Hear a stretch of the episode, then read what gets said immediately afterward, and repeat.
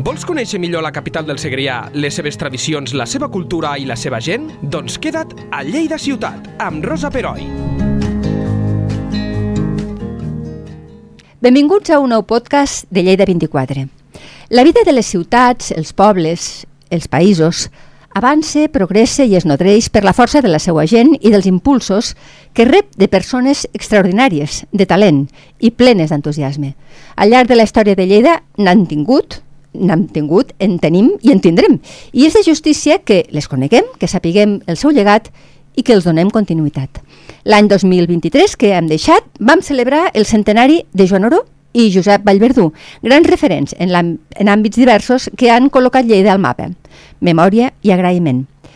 El 2024 ve marcat per una figura estimada, un home que va facilitar que els lleidatans fossin més cultes, amb més sensibilitat artística, que va fer ric el teixit associatiu i que va canviar el concepte de fer política en uns temps en què la democràcia tot just s'estrenava. I ens referim a Jaume Magre Servet. Lleida celebra aquest 2024 el centenari Jaume Magre, ple d'activitats, actes participatius tot tipus d'iniciatives. Per parlar-nos de tot el que Lleida prepare per homenatjar-lo, i això ens fa molt contents, tenim a nosaltres el comissari del centenari, el escriptor i periodista Joan Cal. Joan Cal, bon dia. Hola, Moltes gràcies. bon dia, gràcies a tu. Primer, per començar a l'oient, que jo tinc la sensació, i quan, i quan vam parlar sobre això també em vas dir, jo també la tenia, aquesta sensació. Hi ha molta gent, massa, que encara no sap qui és, suposo que les noves generacions, qui és o qui va ser ah. Jaume Magre. Sí, eh, hem de pensar això, que Magre va morir relativament jove, o sigui, uh -huh. als 70 i pico anys, perquè va morir l'any 99 sí. i per tant doncs eh, fa ja 25, també aquest any 24 farà 25 anys que, Exacte. que va morir i per tant, clar, doncs hi ha tota una generació que no ha tingut ocasió de, no, que ja ha donat per fet que hi havia una sèrie de coses en l'àmbit de la cultura de la ciutat que és com si ja hi fossin de tota la vida, no?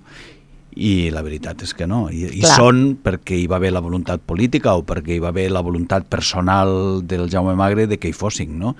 Eh, tot estava per fer i ell, amb ell li va tocar vestir una part importantíssima de la cultura d'una ciutat que venia pues, de la foscor del franquisme. No? Cert, eh, perquè mm, el Jaume, evidentment, eh, si el celebrem el centenari, va néixer el 1924 i era fill d'un diputat d'Esquerra Republicana al Parlament de Catalunya. Sí, sí, sí, de fet va viure l'exili, el seu pare, i bueno, la seva família, el seu pare i la seva mare eh, van marxar a l'exili. A Montpellier a França. I a Montpellier.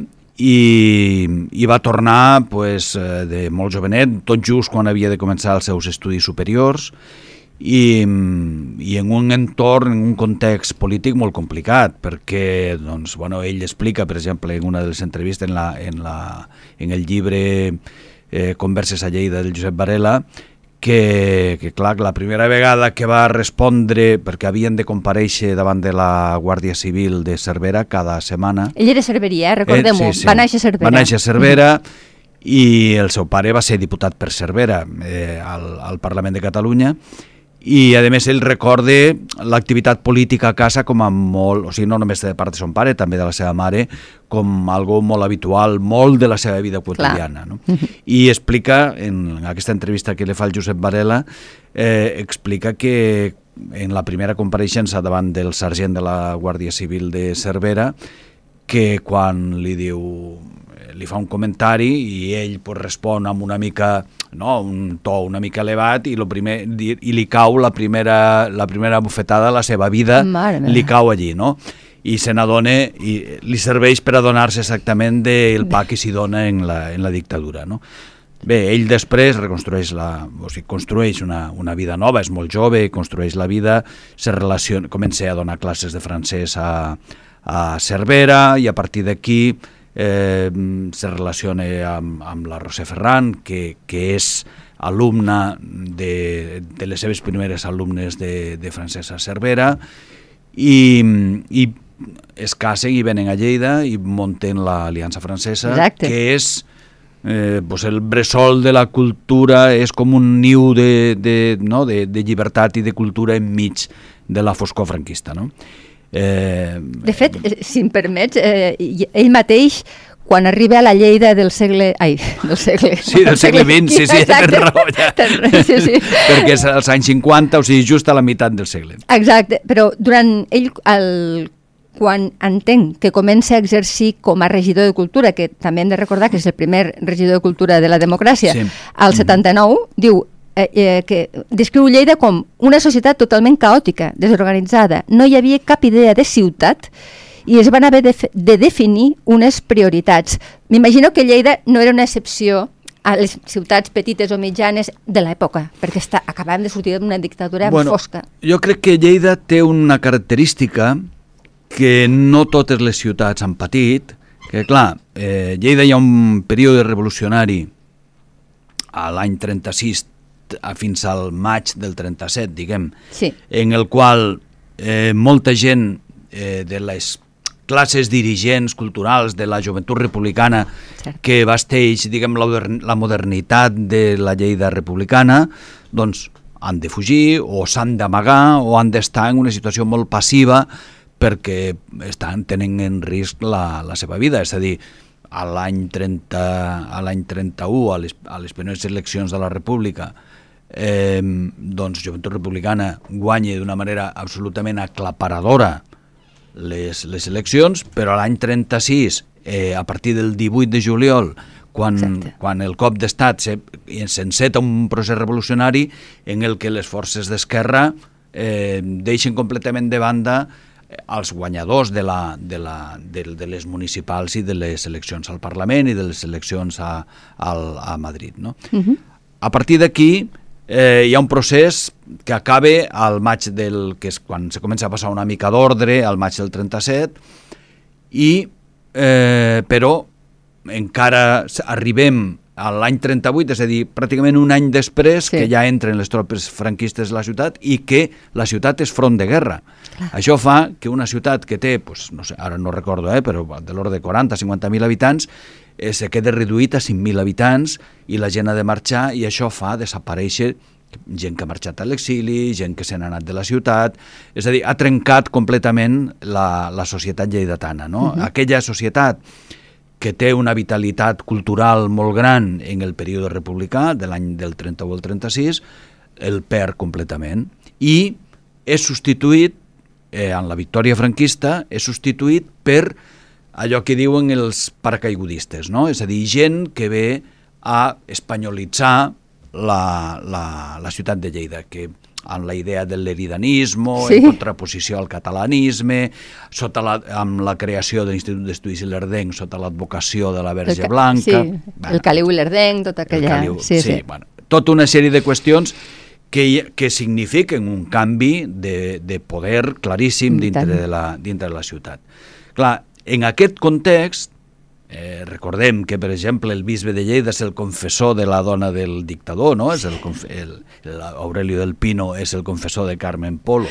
Mare meva, és que és veritat això. Doncs, clar, el, el, el, quan, quan a l'any 50 i algo, quan, quan el Jaume Magre inaugure eh, l'Aliança Francesa Lleida, com que és costum, demane que es beneeixi la, la instal·lació i el bisbe del Pino es negue a fer-ho i això fa que eh, les persones, diguem, del règim a les quals el Jaume Magre havia demanat que, que formessin part d'una d'un consell de un consell rector que havia tot, a totes les aliances franceses d'Espanya una mena de consell assessor Sí. de gent notable de la ciutat que li donava suport, pues, per la intervenció del bisbe, aquesta gent desapareix.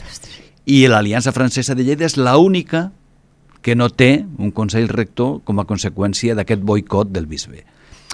Això és perquè Sí, ens és fem el una factor idea... diferenciador, no, no, claríssimament, perquè ens fem sí, una sí. idea de fins a quin punt la pressió del règim és absolutament brutal, no? És a dir, resulta, resulta molt més ofegant segurament que en moltes altres ciutats.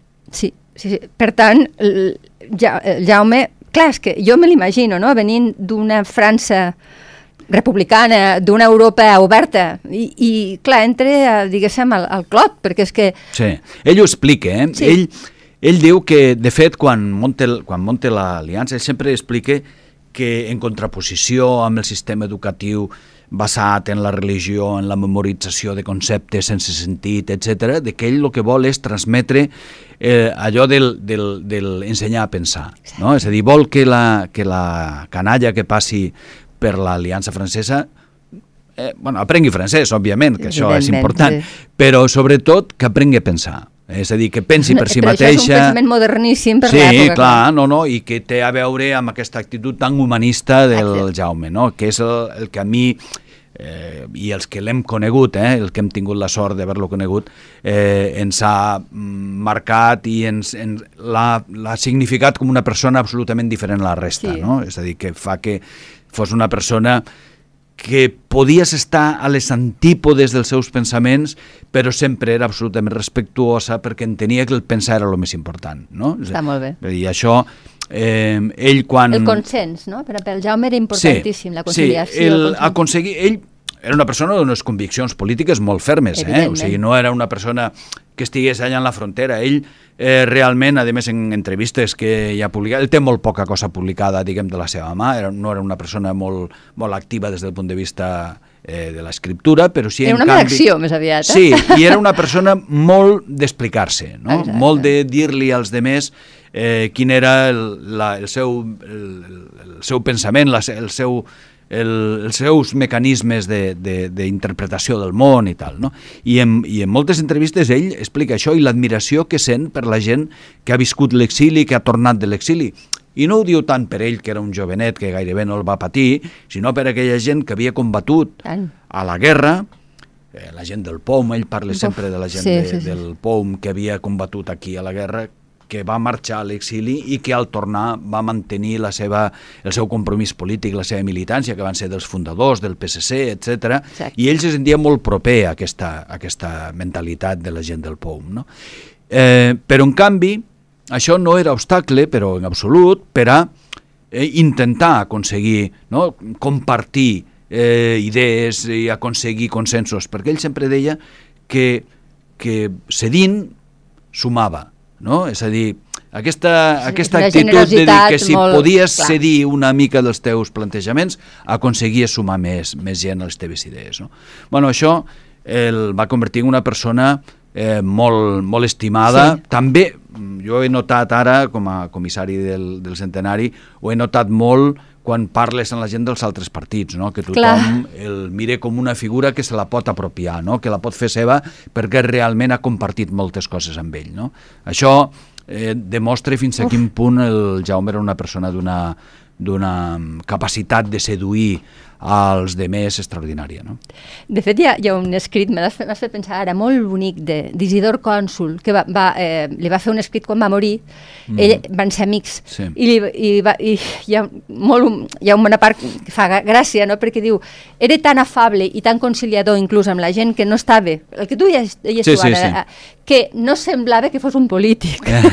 Sí. Aquí hi ha una crítica bueno, també era un implícita. polític dels d'abans, diguem, Exacte, no? O sigui, era un de polític vocació de servei, diguéssim. i que, i que l'ideari mm, o sigui, ell no, no sabia d'argumentaris, no? És a dir, ell sabia de les seves idees Sí. i del que havia defensat sempre i, a més, jo crec que hi ha una cosa que hem de tenir molt en compte, que malauradament per les condicions de salut no, podem, no, no, no, no la podem fer tan visible, però que el Jaume no era només el Jaume, era el Jaume i la Roser. No? La Roser Val. Ferran, la seva Seva dona, dona, la seva sí, sí, sí, sí. companya en tot el projecte tant de la Petit Galerie com de, com de l'Aliança Francesa, clar, la, que a més també professora de francès, també professora d'institut, eh, una persona d'una intel·ligència extraordinària i que malauradament pues, per raons de salut pues, no pot estar ara amb, amb, en primer pla defensant i, i explicant i, i reivindicant la figura la figura del, del Jaume, però també tot el, lloga, tot el llegat, clar, perquè l'Aliança Francesa, per la, per la que van passar milers de lleidatans, sí. milers, doncs és, era la illa de llibertat Sí. d'una ciutat molt fosca, eh? perquè venim d'un temps, el període aquest entre l'any 40 i, i els anys 60, diguem, Uf, que són d'una sí, sí. duresa extraordinària, és a dir, Franquisme costi d'imaginar, Mm. costi d'imaginar això, no? El bisbe del Pino, el Caliu i l'Erdenc, tota una sèrie de gent que se senten guanyadors Clar. de la guerra i que senten el, el desig de fer tàbula rasa doncs, amb el catalanisme, amb, amb la tradició catalanista de Lleida, etc etc. tot això volen cremar-ho, no? I, I llavors el, el fet de que algú sigui capaç de plantar una llavor i fer-la créixer i fer-la florir enmig de tot aquesta, de, de aquest desert, desert, és que és un desert això. enmig d'aquest desert, té un valor extraordinari. Sí, sí, la veritat és que sí. I a més ho fa des de diverses, o sigui, és molt polièdrica, eh? la, la, el, el, el llegat és molt polièdric perquè és el que tu dius, no? l'Aliança Francesa s'hi feien debats que gairebé s'havien de fer d'amagat, perquè si feien projeccions, eh, jo ho recordo això, eh, de que ho explicaven. Bueno, hi ha, una, hi ha una projecció que a més volem recuperar precisament sí, en el cicle de cinema. Ho parlarem, sí que és la, la projecció del d'Ancien Andalú, uh, de, de Buñuel, de Buñuel no? allò. que se va fer a la Biblioteca Pública de Lleida amb motiu del 50è aniversari del manifest surrealista, imagina't, Imagina't. no? O sigui, fa 50 anys a Lleida, doncs això, el manifest surrealista a la biblioteca pública, allà mig d'amagat, eh, bueno, amb la idea aquesta de que sota el paraigua de la cultura francesa, eh, doncs es transportava la modernitat. No? Exacte. Aquesta era la idea, Aquesta portar la idea. aire fresc a la cultura. Jo, la, jo que no he viscut això, perquè jo sóc un pobre immigrant, no? però...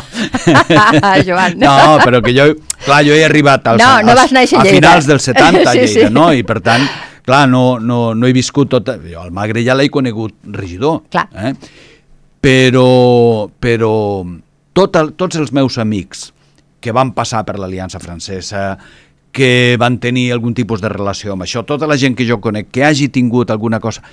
Això és quasi una epifania, no? Sí. És a dir, és una descoberta d'un món que no tenia res a veure amb la foscor, amb la, amb la no sé com dir-ho, no? aquella eh, sensació tan terrible de, de, de castració no? que suposava el règim en les coses, no només, eh, diguem, eh, de, de, en les coses de la política local, sinó fins i tot en aquelles altres que tenien a veure pues, en la formació dels, dels adolescents o que tenien Clar. a veure pues, amb, amb la seva educació, amb l'institut, és a dir, amb contadíssimes excepcions d'algun professor que, diguem, no sé, per, penso en el Josep Varela, per Per exemple. exemple, eh? sí. Però, que, que van posar una mica de llum a la sí, foscor que també. van obrir una Però mica aquella finestra, no? Jugant-se van- la pell, perquè és Sí, que no, no, el tema clar, aquest, eh? arriscant-se moltíssim, Moltíssim, no? moltíssim, doncs, sí. excepte això, la majoria, malauradament, era gent que combregava, que, perquè hem de recordar, tota una generació de mestres de la República van ser inhabilitats. Evidentment. O sigui, era igual les idees que, que tinguessin. Com que havien estat funcionaris del, de la, del, del Departament d'Educació de l'època de l'època republicana, van ser totalment inhabilitats i no van poder tornar a exercir com a professors mm, públics mai més en la seva vida. Exacte. I això va ser, clar, tu imagina't la, la, la pèrdua intel·lectual que significa això per una nació, per tot el conjunt eh, d'un d'un país. Això és terrible. I, i d'això pues, hem necessitat pues, 40 anys per recuperar-nos. Sí. No? I en ello estamos, eh? També. Bueno, encara a poc a poc. Poc a poc. Sí, sí, i, i el franquisme no era només institucions, també eren idees i pensaments, que alguns dels quals Estan incrustats molt, al- a l'ADN, ah, sí, Costa sí. molt d'extraure del nostre cap. No? Exacte. I, I el que deies, quan, parles, quan parlaves ara de l'ensenyament, l'escola Espiga, ell va ser un dels Un dels pilars. fundadors, Eh, sí, sí. Encara funciona i funciona amb... amb, amb Bueno, quan se va, constitu quan se va fundar no? eh, amb la Maria Rúbies com Tant. al capdavant... És que, esclar, doncs, parlem d'una donassa, que ens Sí, pot dir això. Sí, sí, absolutament, clar, és que parlem una, de gent... una dona d'una vàlua extraordinària Mare que hem de recordar que la seva que va ser política, va ser diputada i va dimitir per, per, la, per la seva oposició que s'aprovés una, una llei del joc a Catalunya. És a dir, això són coses que ara... Ostres, és mm, inimaginable, ens per esclata desgràcia. El cap, no? sí. Ens esclata el cap pensant que algú tingui una fermesa de principis de tal magnitud que digui no, no, jo ho sento molt, però com que estic en contra del joc i estic en contra que s'aprovi a Catalunya, ja prou malaltia tenim amb la, les loteries i no sé què, no en volem més, i, a, i llavors va dimitir. Eh, la Maria, que va ser, diguem, i era una persona també d'un caràcter fortíssim, eh? o sigui, que hagi tingut relació amb ella sap perfectament que no era fàcil. Sí, no, no, és que però no té res a veure. era una persona de conviccions Sí, senyor. molt profundes Mhm. i, i bueno, pues amb el Jaume i amb altres persones doncs van posar en marxa un centre que es va adherir al, a la xarxa de Rosa Sensat, d'educació democràtica, Exacte. catalana, és a dir, i, i estem parlant de l'any de l'any 64, 65, sí, sí, eh? és, que, és que estem al tardofranquisme, però és primeres, franquisme. Les primeres classes de l'Espiga eh, van començar al carrer Ciutat de Fraga, sí. just on estava l'Aliança francesa. francesa. Sí, sí, sí. Déu-n'hi-do. Eh, eh, ell va fer un era una feina, eh, entenc, que també molt, mm, molt col·laborant molt amb l'alcalde Siurana, que el va tenir com a regidor de Cultura i va ser una persona de confiança per la, sí. per la tasca de l'alcalde. Bueno, de fet,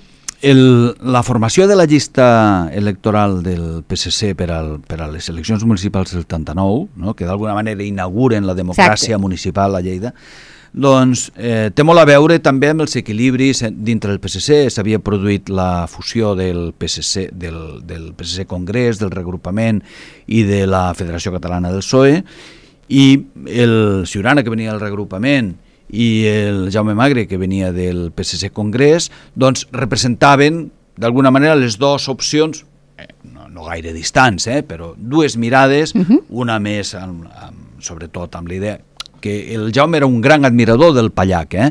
Sí. però per raons que, bueno, que ell hauria... Que, eh, com que no escrivia molt, sinó Clar, que més aviat... Poden ser aviat, conjetures, però sí, no... No, sí, sí, en entrevistes sí que ho ha explicat i uh -huh. tal, i ja estaria bé de poder recollir algunes d'aquestes entrevistes bé, eh, pues, en alguna publicació, però a veure si tenim temps i diners per poder-ho fer. Exacte. Però el, el, tots dos representaven una mica dues mirades, potser una eh, més oberta i l'altra una mica més eh, doctrinària, per dir-ho així. En el cas del Magre venia de, no, de posicions socialistes més doctrinàries, mm -hmm. més del socialisme democràtic de l'exili, per dir-ho sí, així, clar. i en canvi doncs, el, el, el regrupament a, a través de l'influx de del, del Pallac havia fet una reflexió sobre el socialisme democràtic molt més profunda, Eh, L'Antoni Ciurana, que era una persona molt activa en, el, en la vida democràtica de l'última de la llei de, de l'últim franquisme, uh -huh. eh, doncs va encapçalar la llista i mm, jo crec que no va adoptar ni un segon de que la persona que havia d'encapçalar la reforma cultural de la ciutat, que havia de modernitzar la ciutat des del punt de vista cultural, havia de ser el Jaume Magre. No? Això tindrem ocasió de preguntar-li al Ciurana, eh? però, sí. però jo crec que ell estava convençut d'això i va confiar pràcticament fins a que la malaltia del Jaume ja no li permetia mantenir el ritme que exigia la regidoria, però pensem però si va estar que... molts anys, eh? Sí, sí, sí, sí, sí. pràcticament fins, al, fins 45, a les eleccions, crec. fins a l'any 95 va ser regidor. déu nhi I, I a més eh, va mantenir i fins i tot fins, al, fins a poc abans de la seva mort va continuar com a president del Consorci de Normalització Lingüística. Sí, una de, de les coses que va impulsar. Que va clar, ser l'impulsor. Estava sí. tot arreu. Allí on hi havia Modernó, allí on s'havia de ficar llum, de... Sí, sí. de, I fins i tot als congressos del PSC, que m'he estat repassant coses de... Clar, això és el clar. que té, no? Quan, t'hi submergeixes... Clar, aquest... Doncs en els congressos del PSC va ser molt actiu, per exemple, en defensar les opcions més catalanistes del PSC, és a dir, que va ser una persona en aquest sentit d'un compromís cultural i lingüístic molt profund, no? Molt bé. Per tant, Lleida li deu molt, eh? perquè no sé on estaríem ara si ell no ens hagués eh, donat aquesta empenta que... Bueno, que... Jo lo que... Mira, hi ha una cosa que alguna vegada eh, al llarg d'aquest temps, jo m'estic movent en aquesta qüestió pràcticament des del mes de juny passat, no? que, Clar. que va ser quan vaig proposar eh, vaig recordar que enguany era el centenari, no? I dir, ostres, tinguem un compte perquè... Sí, perquè és que la, a vegades aquests oblits... Sí, no, pot passar, pot eh? passar, que, sí. Vull dir, la, a vegades el dia a dia fa que perdem de vista les efemèrides, no? Sí bueno, els periodistes sabem que s'ha de mirar el calendari per veure que celebrem, que de vegades hi ha coses importants, i, i quan, des del començament, jo tinc la, jo tinc la percepció de que el, el Magre va ser una persona molt reconeguda en vida. O sigui, no és que la ciutat eh, no fos prou agraïda amb ell en vida, no, no, Creu de Sant Jordi, medalla sí. de la ciutat, és, eh, eh, fill predilecte de la ciutat de Cervera, és a dir, que realment eh, el Jaume era una persona estimada, respectadíssima, respectada fins a l'extrem per tothom, eh, més enllà de qualsevol color polític, i, mm, i reconeguda per les institucions. És a dir, que el, jo crec que no és tant que, la, que nosaltres eh, li retem un homenatge que no se l'havia fet, sinó que recuperem la possibilitat que dona el centenari per posar en valor aquells principis Exacte. no? de, de convivència, de tolerància, de pacte, de consens que representava el Jaume en sí. la seva acció política. Està clar. I que tinc la sensació que en alguns moments eh, s'han perdut, eh? és el que comentaves tu Sí, abans. Eh, això és, jo crec que és una de les... A veure, hi ha un procés que no sé, haurien de mirar quan comença, que igual a Lleida, en el cas de Lleida pues, comença al, al, en, el, en el període aquest eh, 87-89 Sí. amb, amb aquella confrontació tan desagradable que hi ha quan Oronic guanya, bueno, quan guanya l'alcaldia, no les eleccions, sinó l'alcaldia de Lleida, i que mai més se torne a refer la confiança entre forces polítiques, que hi ha un procés en el que els partits eh, se polaritzen, se planten en posicions molt difícils de, de conciliar i alhora la ciutadania se fa d'un bando, no? Sí, a dir, d'alguna manera ens obliguen a prendre partit i mai més tornem a mirar a l'altre com algú amb qui ens podem posar d'acord, no? I, i, I els que creiem que, que del pacte neix eh, lo positiu, no? que de vegades cal cedir per guanyar, doncs mm, és molt trist veure que, bueno, que, que no, això ha anat a pitjor. Cert. Va anar a pitjor amb l'Aznar, a l'any 2000, eh, ha anat a pitjor amb els últims anys, Mm, el procés ha produït una, una polarització extrema en el cas de Catalunya i en el cas d'Espanya pues, només cal veure com està la situació ara Actual, mateix sí, no, no, per veure no cal i, i a més amb la convicció d'alguns partits polítics de que quan més polaritzada estigui la situació més fàcil tindran per guanyar no? Sí. i això eh, doncs d'aquells polvos estos lodos Estos no? lodos, sí, sí, sí, jo crec que venim d'una d'una situació de la qual difícilment ens recuperarem si no som capaços d'entendre de, o sigui, de canviar una mica les prioritats i dir, no, és que lo, lo prioritari no és que jo guanyi, sinó lo, lo prioritari és que guanyi el meu país, no? Exacte. I jo no sé si això serem capaços de refer-ho. Almenys eh, la Intenta. recuperació de la memòria, sí, sí, crec que ens Sí, ajudarà és- molt. Eh? és Eh, això, és Està això, clar. és això. Fem un repasset breu, perquè n'hi ha moltes, eh, i les podrem anar comentant mentre es vagi fent de les activitats que, a més, és que arriben al 2025, eh? Sí. no sé si n'hi ha de, eh, si, si se n'anirà. Perdona, si se n'afegiran de noves Sí. o sí, ja sí. estan... O no, ja no, no, no està tancat ni Ah, molt val, menys. d'acord. O sigui, eh, l'altre dia vam fer la presentació i jo vaig dir allò que quede una mica així, tal de que aquesta és una work in progress, no? És a dir, Sí. que una mica la idea és que la gent pugui proposar coses i molt pugui incorporar Ahà. al, al programa. Evidentment hem fet un programa doncs perquè no ens podem presentar eh, Sense allò res, sense no? res. Sí, no? sí, sí. Havíem de fer una, una proposta general que ara t'explicaré, però que la idea és presentar-ho a, a les associacions de veïns, a les entitats culturals, a la ciutadania, a les persones que el, que el van tractar, perquè lo, lo meravellós d'aquesta història és que cada dia, cada dia, de veritat, t'ho prometo que és així, eh? cada dia et truca gent dient oh, jo és que vaig coincidir al Gili Galla, jo és que vaig coincidir a la universitat, jo és que li vaig fer fotos al, a la universitat, jo és que vaig anar, vaig ser alumne del, de l'Aliança Francesa, jo és que vaig exposar al, al, a la Petit. Galerie, I això, eh, i aquesta gent que et diu això, diu, i en què podria col·laborar? A mi m'agradaria participar, m'agradaria formar part d'aquest homenatge. I això, clar, la gent li diem, doncs proposa coses, però si no, ja anirem fent públiques algunes qüestions, i en la mesura en què sigui possible, doncs apunteu-vos-hi, eh, i per tant és ha de ser necessàriament molt obert precisament per facilitar Clar. que la gent formi part. Però hem fet una estructura general que ha començat aquest dijous passat amb un cicle de cinema que coordina el Juan Ferrer. Sí. i El, el fonàtic el fem. Exacte, Mhm. el Screenbox Lleida, i que és cada dijous durant set setmanes, eh, cada dijous a les set i mitja de la tarda, doncs eh, és obert, eh? Sí, sí, aquí. gratuït I a i- més farem, al final de cada pel·lícula, són bàsicament pel·lícules de la Nouvelle Vague, Eh, mm -hmm. pues de, hem començat amb, amb els 400 cops de François Truffaut, farem Godard, farem Louis Mal, farem... Bueno, etc.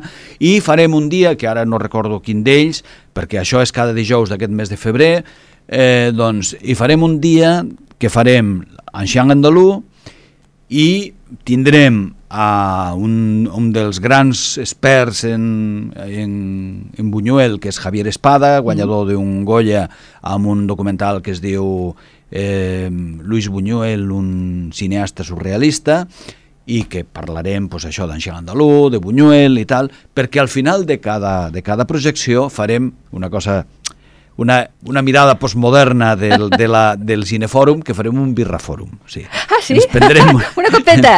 Sí, una canyeta, pues un canapé, xerrarem, parlarem de cine... Bueno, recuperem una idea que està una mica la idea del cinefòrum, de parlar de, uh -huh. parlar de cine, què tal ens ha semblat la pel·lícula, si ens ha agradat, i bueno, pues la, la idea és aquesta. Eh, al mes de març hi haurà un cicle de tres taules rodones uh -huh. que coordina el Pau Chauz, periodista, que mm, sobre tres aspectes del, del Jaume Magre, el Jaume Magre educador, Exacte. el Jaume Magre activista cultural i el Jaume Magre polític, eh, moderats pel mateix Pau, per la Teresa Ibars i per la Ana Saez. Molt bé. I mm, després, ja arribarem a l'abril, tindrem eh, una... Bueno, s'editarà un llibre, biografia, mm -hmm. que el publicarà el Segre, eh, que, fet per la, per la Cristina Mongai sobre la, sobre la figura Jaume Magre. Al mes de maig, eh, no tinc la data exacta, però al voltant entre el 18 i el 24. El 18 és el dia, el 18 de maig és el dia de la mort del Jaume Magre. Sí, val? cert, el eh, 99. sí. sí, doncs el, el, entre el 18 i el 24 inaugurarem a l'Institut d'Estudis Celerdencs una, una exposició eh, també homenatge biogràfic, etc. Eh, comissariat per l'Anselm Ros sobre el, el Jaume Magre uh -huh.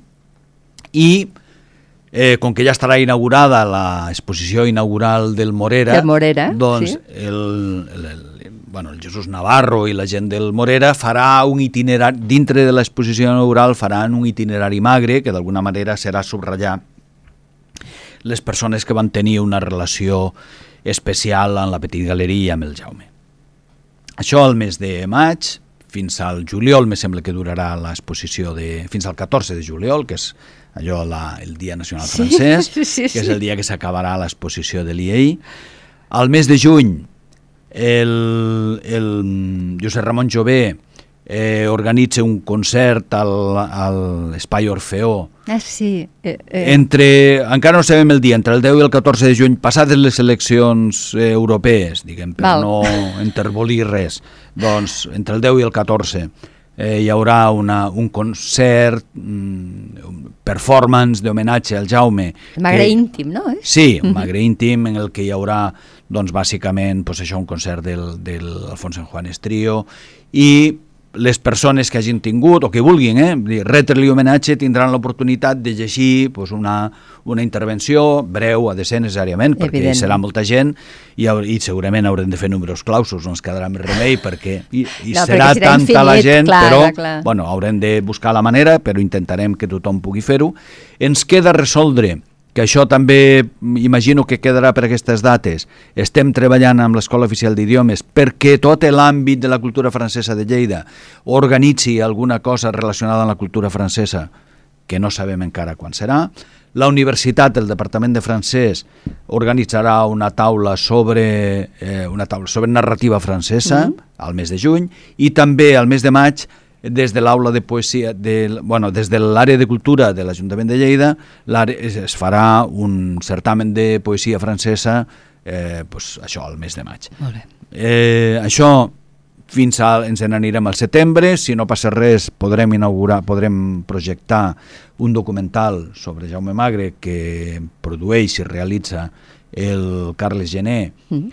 amb guió i documentació de la Cristina Mongai, eh, i començarà tot un procés, diguem, didàctic, eh, coordinat per l'Alfons Pérez de l'Escola L'Intèrpret, que finalitzarà en un concert amb una orquestra sinfònica de tots els alumnes de les escoles de música de Lleida que, passa, que seran el 8 i el 9 de novembre a l'Auditori Enric Granados. Eh, ja... Sí, perdona. digues, digues. No, no, no, és que estàs dient.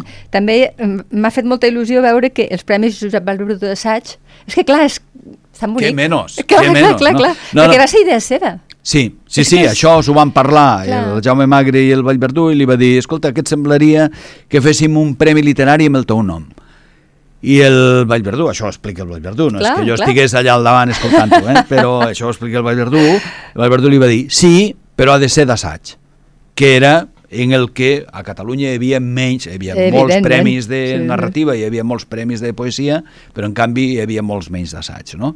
Allí va començar i bueno, en portem 40, de fet hem celebrat el 40 aquest any, aquest any 2023 i el 41 pues serà eh, bueno, això és un tema que porta la Rosa Mesalles òbviament i que encara bueno, doncs, encara falten dies, eh? clar, està prou liada, però bueno, segur que, eh, que, que girarà al voltant. A més ella mm, de fet va ser de les primeres col·laboradores del, del Jaume Magre a l'Ajuntament de Lleida, per tant coneix perfectament si hi ha gent, mm, algú que coneix bé diguem, la figura del magre regidor de cultura és ella, i tindrà ocasió de posar-ho de manifest, i llavors, per aquestes dates més o menys, eh, tenim la intenció d'encetar, no sé si, si recordes, bueno, tu ets molt més jove, però... Mm, callaré, no, no, callaré no, prudentment. Sí, sí, però eh, precisament una de les iniciatives del Jaume va ser celebrar un, trobades culturals, la trobada de la Seu Vella... I tant, les eh? xerrades eh? de la Seu Vella. Vale, que eren això un intent de crear un consens en l'entorn cultural de la ciutat al voltant de eh, la, això, de, de quins eren els objectius que la ciutat assoliria des del punt de vista cultural en els propers anys. De la primera van néixer doncs, la, l'aula la, municipal de, de teatre, sí. el, la reforma del conservatori, la, la, l'Escola de Belles Arts, és a dir, el que és la, sí, sí, sí, la, sí. la infraestructura, la infraestructura cultural educativa més important, perquè el Jaume sempre deia que s'havien de formar artistes i formant artistes se traurien públics. Ah, que xulo. Molt bé. pues, això, eh, bueno, me sembla segurament, des del punt de vista del era un home que donava titulars. Eh? Sí, sí, sí és era, que és, és una mina. Frases com aquestes sí, sí, eren, sí. eren molt seres. Els periodistes no? és fantàstic, sí. sí. I, I llavors, en les següents, per exemple, pues, hi va haver, mm, les que sí se van fer dos, no? la del 79-80, uh -huh. diguem, i després el 85. I al 85, doncs allà hi ha una sèrie de plantejaments sobre, el, sobre la, la universitat, uh -huh. hi ha plantejaments sobre per exemple, que són algunes de les coses que naixen en la segona tongada, eh, que és, diguem, de les de la cultura popular i folclòrica, pues, tot el tema dels castellers, o sigui, una mica recuperar, diguem, les formes d'expressió cultural popular anteriors a la dictadura, no? I hi ha l'home dels nassos, sí. hi ha pues, que la recupera l'Ateneu Popular de Ponent, hi ha pues, els del grup de recerca de cultura popular de Ponent que recuperen pues, això, els moros i cristians, els castellets, etc. Bueno, hi ha tota una sèrie de... I que ara ho trobem tan normal. Sí, que sembla que ho portem fent tota la vida. I que i jo crec que és una bona senyal, eh? Sí, ho hem normalitzat, Perquè això sempre és bo. Sí. Això s'ha integrat en la nostra vida quotidiana i ara doncs anem a la, als actes i em sembla que s'hagin fet sempre, no? Sí. I quan, doncs això, a l'any 79 anàvem a votar per primera vegada en unes eleccions lliures a, a les municipals, doncs no hi havia ni, eh, jo què sé, ni, ni, ni la ni la plega del caragol, no? no? per posar un exemple. La, no, i que a més a les trobades aquestes se parle, no? de reforçar la ple com una expressió de cultura popular. Bueno, pues això, recuperar aquesta idea, retornar a obrir un debat eh, entre les entitats culturals sectorials sobre quines són les prioritats culturals de futur de la, de la ciutat i eh, fer una trobada, fer un plenari a la Seu Vella a la primavera del 25, Exacte, sí. doncs per tal de posar en comú quines serien aquestes prioritats. Fer un acte i, dir, i presentar-li a l'Ajuntament, a la regidoria de Cultura, i a, ser, i a ser possible als grups de l'oposició per tal de intentar generar aquest consens entre totes les forces polítiques dient, mireu, des de, la, des de les entitats culturals de la ciutat, aquesta és el que es considera la prioritat. No? I a partir d'aquí demanem que hi hagi doncs, un acord en ple o el que sigui, el que sigueu capaços de fer, que, escolta, la política sabem les complexitats que té, però que intenteu, en la mesura del possible, eh, comprometre que sigui qui sigui qui governi en els propers 8, 12, X anys, doncs eh, se mantindran els pressupostos per a aquestes prioritats. Uh -huh. no? Jo crec que això seria realment el veritable llegat del Jaume Magre, Sí, seria aquest.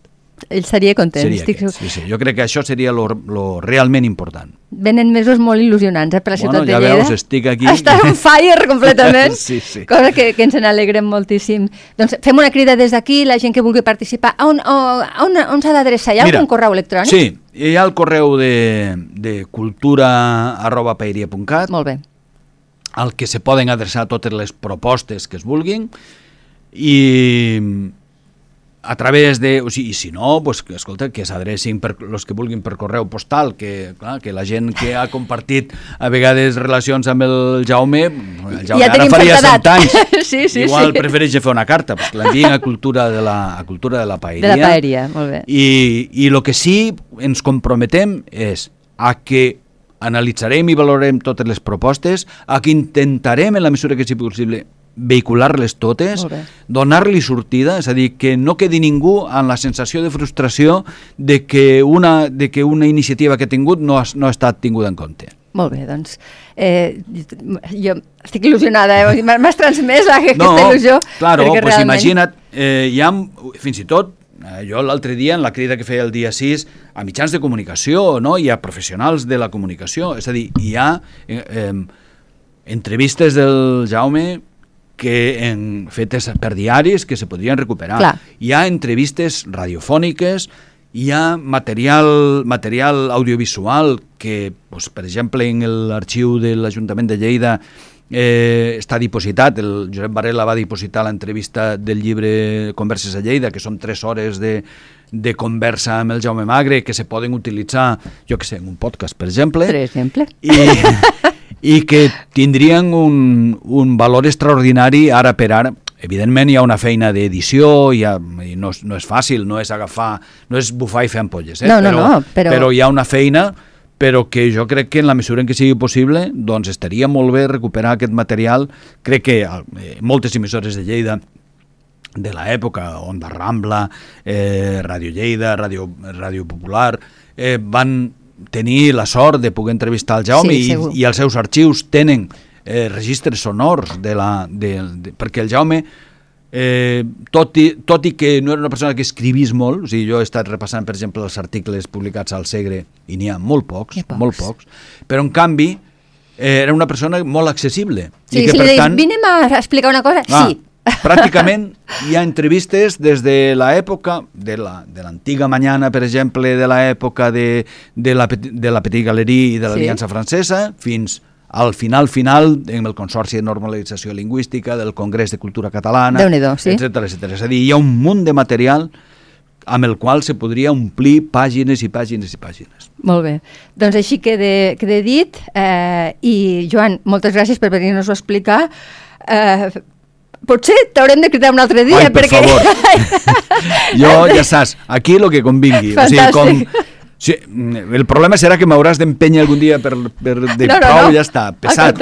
Però m'encanta jo parlar del Jaume. Bueno, eh, és a dir, jo sempre dic, jo no, eh, no, no vaig ser una, una persona d'una relació íntima amb el Jaume Magre, o sigui, presumiria d'algo que no va ser. Vaig tenir una relació de fer cafès molt sovint per discutir sobre qüestions de política cultural en la qual no sempre coincidíem. Bueno, clar. No sempre coincidíem. Però aquesta és la gràcia, també. De vegades discrepava d'algunes de les coses que ell deia, però he de reconèixer que el qui tenia raó era ell. És així. Al final, a mi jo tinc una tendència a apostar per la cultura espectacle Sí. que ell mai va cedir, no? Jo sempre li deia, oh, és que si vols públic, de tant en tant has de fer concessions al... I ell deia, no, formació, educació, formació, educació. I jo, no, Jaume, que algun dia has de pagar un concert de no sé què, no? De la Filarmònica de Londres. I ella, no, no, no. El que has de fer és formar músics aquí. Tenim I que músics, vinguin els músics amb els seus pares i amb els seus no sé què i amb, amb els seus germans i acaben creant una comunitat de gent que s'estima la música. Bueno, doncs s'ha de reconèixer que si s'omplen avui en dia els concerts a Lleida, les sales de concerts, i si s'omplen, diguem-la, els espectacles de teatre o de... és gràcies a que eh, hi ha una comunitat dedicada a la cultura. Hi ha una gran quantitat de grups de teatre que són possibles gràcies a l'existència de l'aula. Hi ha una gran comunitat d'artistes plàstics que són possibles gràcies a tota la feina desenvolupada en anys per, per l'Escola de Belles Arts. I hi ha una comunitat extraordinària de músics que existeixen perquè hi ha hagut un conservatori que ha format generacions de músics. I això es diu Jaume Magri Servet. És així, i ja està. Pues ho deixem aquí perquè no se m'acut millor manera d'acabar l'entrevista. Moltíssimes gràcies, gràcies Joan, i fins tu, aviat. Rosa. Molt bé, fins aviat. Lleida Ciutat, amb Rosa Peroi, cada dos dijous a lleida24.cat.